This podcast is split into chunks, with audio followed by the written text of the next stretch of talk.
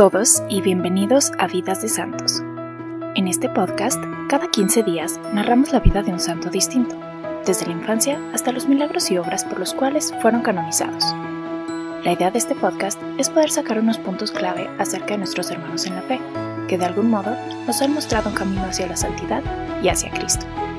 Mi nombre es Mariana y el día de hoy les voy a contar la vida de San Juan Bautista de la Salle.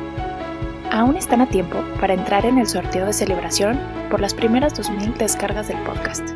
Les recuerdo los lineamientos para ingresar al sorteo. Habrán tres ganadores de tres países distintos.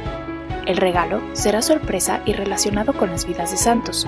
Los pasos para participar son los siguientes. 1. Búscanos en Instagram como vidas-de santos. Todo junto. Esto es vidas-de-e-s-a-n-t-o-s. 2 dale seguir a la página. 3.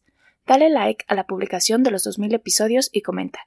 Banderita de tu país, banderita del país en el que vives, si estás viviendo en otro lado, y etiqueta a tres amigos. Si no puedes encontrar el emoji de tu banderita, puedes comentar las tres primeras letras o la abreviación de tu país, tipo MEX para México, o NZ para Nueva Zelanda, o COL para Colombia. Así de fácil. Ya estás dentro del sorteo que se llevará a cabo el 10 de octubre y ese mismo día anunciaremos a los ganadores. A 129 kilómetros al este de París, en una llanura en la ribera de Vesele, se encuentra Remis, una ciudad francesa, que en la actualidad cuenta con 182.000 habitantes.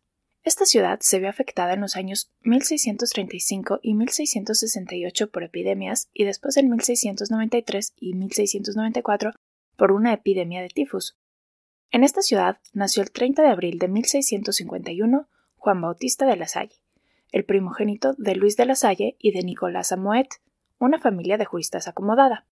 Cuando niño, Juan se complacía en la oración y la lectura de libros, y desde muy joven sintió el llamado a la vida consagrada. Aunque su padre quería que fuera jurista como él, fue su firmeza y determinación lo que motivó a sus padres a darle el consentimiento de seguir su vocación. La Salle Recibió la tonsura a la edad de once años.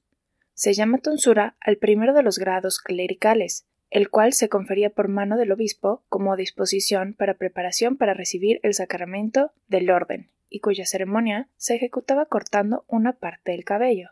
En aquella época, como desafortunadamente todavía ahora, en varios países del mundo solo algunas personas vivían con lujo. Habían ciertas personas ricas y poderosas, pero muchos más pobres, la gran mayoría vivía en condiciones de extrema pobreza, campesinos en aldeas y trabajadores en ciudades. Solo un número reducido podía enviar a sus hijos a la escuela. La mayoría de los niños tenía pocas posibilidades de futuro.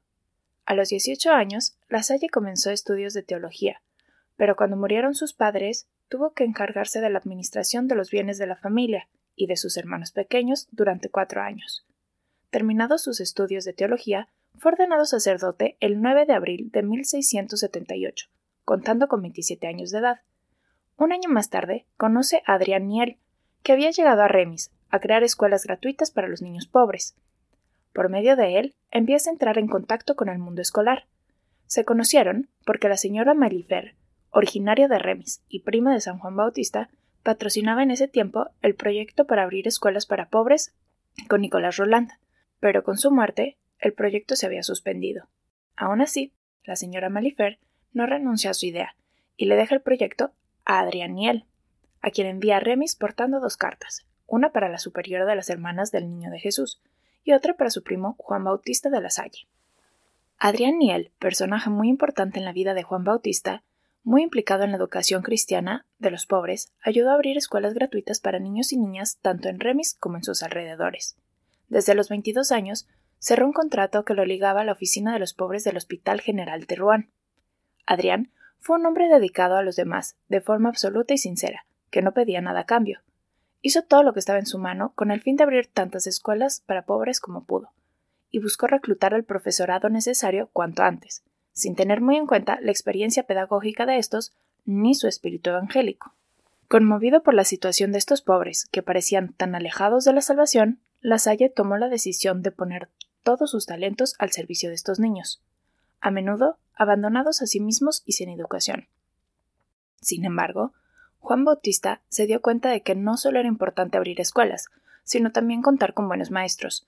Debido a la falta de experiencia de los docentes reclutados, la falta de coordinación entre ellos, cada uno impartía según su propio criterio, y la falta de espíritu evangélico, la Salle tomó medidas para que las escuelas cristianas no fracasaran, principalmente unificándolos en los criterios de los maestros. Juan Bautista percibe claramente las diferencias entre él y estos maestros, quienes pertenecían a una clase social muy diferente a la suya. La Salle se planteó si debía dejar todo lo que tenía para ponerse a la altura de sus maestros para hacer que la enseñanza fuera más cercana y significativa para ellos.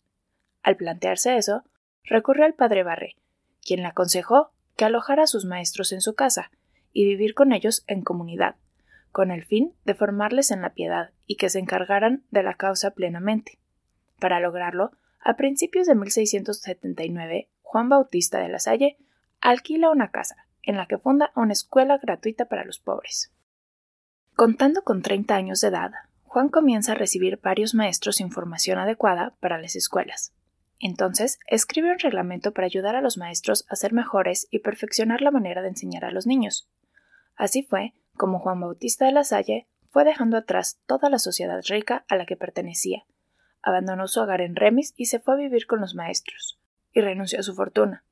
El 25 de mayo de 1684 funda la Congregación de Hermanos de Escuelas Cristianas. En ese mismo año funda en Remis la que la mayoría considera la primera escuela de profesores. En 1688 abre las primeras escuelas en París, para a continuación abrir escuelas profesionales, escuelas dominicales y hogares de educación para jóvenes que vivían en la calle. Su empresa se encontró con la oposición de autoridades eclesiásticas, que no deseaban la creación de una nueva forma de vida religiosa del tipo de comunidad de laicos consagrados, ocupándose de las escuelas. Los estamentos educativos de aquel tiempo quedaron perturbados por sus métodos innovadores y su absoluto deseo de gratuidad para todos, totalmente indiferente al hecho de saber si los padres podían pagar o no. A pesar de todo, La Salle y sus hermanos lograron con éxito crear una red de escuelas de calidad, caracterizadas por el uso de lengua francesa en lugar de latín, los grupos de alumnos reunidos por niveles y resultados, la formación religiosa basada en temas originales, preparada por maestros con una vocación religiosa y misionera a la vez, por la implicación de los padres en educación. Además, La Salle fue innovador al proponer centros para la formación de maestros seglares, escuelas de aprendizaje para delincuentes, escuelas técnicas, escuelas secundarias de idiomas modernos, artes y ciencias, cursos dominicales para jóvenes trabajadores y una de las primeras instituciones para la reinserción de delincuentes. Sin embargo, no todo eso fue sencillo. Sufrió persecución por algunos grupos de docentes y tuvo que acudir a varios juicios por acusaciones falsas. Algunas de sus escuelas fueron cerradas temporalmente, extendió su labor viajando a París y a Roma para hacerse cargo de escuelas para niños pobres. Extenuado por una vida cargada de austeridades y trabajos, el 7 de abril de 1719, a solo unas semanas antes de cumplir 68 años, fallece en Saint-Jean, cerca de Rouen. Fue enterrado inicialmente en las capillas de la iglesia de San Severo en Rouen, para evitar las persecuciones anticlericales que tuvieron lugar en Francia a principios del siglo XX. Sus restos fueron depositados en Lembeck, Bélgica, el 29 de junio de 1906. Finalmente, el 25 de enero de 1937, fueron llevados a la casa madre de la congregación La Saliana en Roma, donde aún continúan. El 15 de mayo de 1950, a causa de su vida y sus escritos, el Papa Pío XII lo nombró patrón de los maestros y de los que trabajan en el ámbito de la educación. Su obra se extendió rápidamente en Francia y después de su muerte por todo el mundo. En el momento de su muerte funcionaban 42 escuelas en 22 localidades. Hoy, las escuelas lasallistas existen en más de 80 países del mundo. Fue un pionero en la fundación de las escuelas de formación de maestros, conocidas como escuelas normales, escuelas especiales para jóvenes con condenas judiciales, escuelas técnicas y escuelas secundarias para las lenguas modernas y las letras y ciencias. Juan Bautista de la Salle escribió un buen número de obras escolares y espirituales. Entre las primeras destaca la Guía de las Escuelas Cristianas, uno de los mejores libros de pedagogía del siglo XVII y que se hizo dominante en las escuelas francesas de varones hasta nuestro siglo. Hay que destacar que fue un libro colectivo, en el que Juan Bautista de la Salle recogió su propia experiencia pedagógica y la de los primeros hermanos.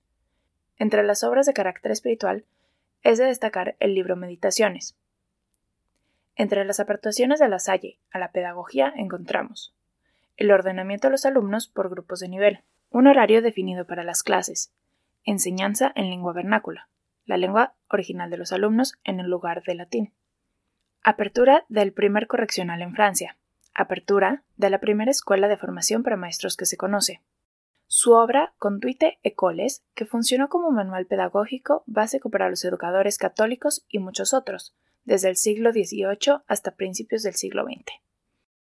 Interpretación de la cortesía y amabilidad como formas de caridad. Desarrollo de una teología de la educación. Y es precursor de la actual escuela secundaria.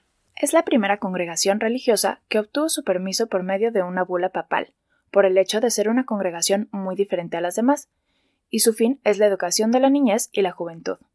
Anterior a la aprobación papal, obtuvo las letras patentes el 28 de septiembre de 1724, otorgadas por Luis XV, las cuales le permitieron su posterior aceptación por la Santa Sede. Debido a los sucesos desencadenados en la Revolución Francesa, la existencia legal del instituto en Francia queda en suspenso de 1792 a 1805. Tan solo un pequeño grupo de hermanos continuó existiendo oficialmente en algunos estados pontificios y en Roma. La restauración de la misión lasallista en Francia supuso el comienzo de un siglo de extraordinario crecimiento en la propia tierra de origen. Vio su expansión fuera de Francia en 35 países del mundo y desarrolló una política misionera mucho más allá de lo que La Salle y la primera generación de hermanos hubiera podido imaginar. En el año 2009 existían 796 comunidades, formadas por 4.883 hermanos, cuando se hace referencia a la Salle como una familia educativa, los límites se amplían significativamente. En América Latina existen 274 escuelas lasallanas, repartidas en 19 naciones. En ellas trabajan directamente 29.750 maestros, que comparten con 744 hermanos. Los colegios lasallistas se han caracterizado también por sus coros, rondallas y estudiantinas. Estos coros han ganado un reconocimiento a nivel mundial, y han tenido grandes participaciones en diversos congresos y festivales. Las instituciones de México, aun cuando no llevan el mismo nombre, pero son dirigidas por hermanos lasallistas, han participado en eventos como el Festival Internacional Cervantino, compartiendo espacio con la Universidad de La Salle, Universidad de Guanajuato, Universidad Autónoma de México y demás universidades renombradas en México. Fue el coro del Colegio Simón Bolívar, de formación lasallista, uno de los privilegiados en hacer presentaciones ante el Papa Juan Pablo II en su primera visita a México. Debido a esta característica, es una de las instituciones que ha generado una hermandad entre los diferentes colegios, convocando a noches coloniales, en diferentes épocas del año y en diferentes sedes de sus colegios.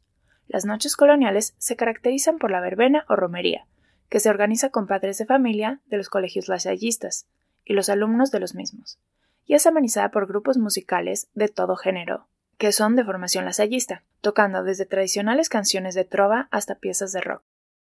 Este evento es abierto a todo público, y los fondos recaudados son destinados al apoyo de otros colegios de reciente creación o para posteriores misiones. Hoy, la congregación reúne a cerca de 5.600 hermanos y cerca de un millón de alumnos. Hemos llegado al final de este episodio. Muchas gracias por habernos acompañado. Si quieren aprender más acerca de la vida de la Salle, visiten las notas del show, en donde tenemos las notas del programa y los links que utilizamos para nuestra investigación. Muchas gracias y hasta la próxima.